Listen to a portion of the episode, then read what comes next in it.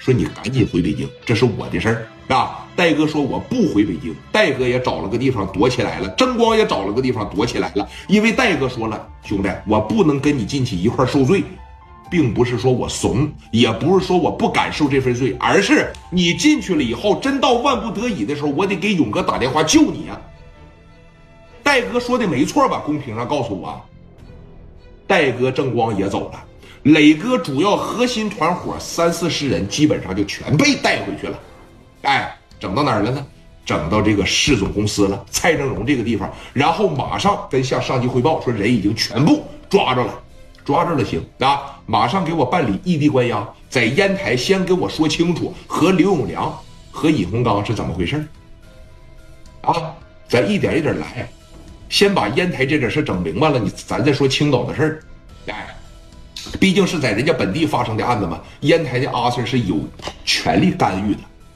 四十来号人的，整了三台大巴，每个人的脑袋上都戴着个大头套，奔着烟台这就去了，往看守所里边直接就一砸，懵了。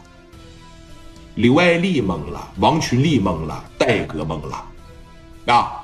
王群力当时就说了：“我得先找着这个烟台的市总公司，我是给他送礼也好，我还是用同样的办法也好，我得找他。这要是不行的情况下呢？”我就得找王永利了，那咱就得先来第一步吧，啊，先找谁呀？王群力特别了解这一套路，解铃还需系铃人啊。徐成慧不是还在青岛看病的吗？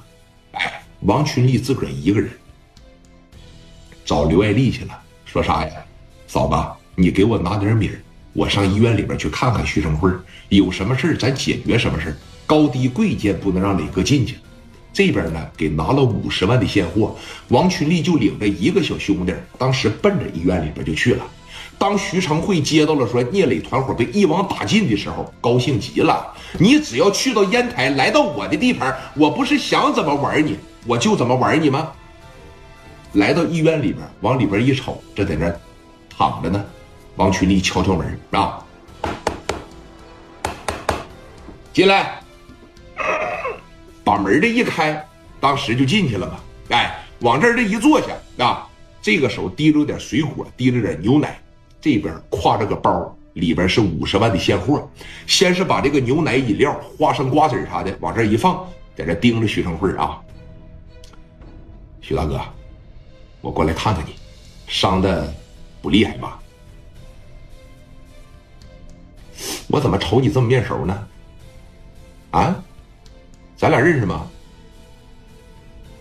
那我就做个自我介绍吧。我叫王群力，我是聂磊的兄弟。这不对呀！上边给我打的电话说全抓着了，怎么没抓着你呀？啊！来来来，我整个电话来，自个儿就你俩人来的呀？为了表示我的诚意，我们两个人来的。哈哈哈哈哈你小子长得虎头虎脑的，倒是挺可爱啊！跟我天方夜谭来了，啊？跟我他妈说笑话来了。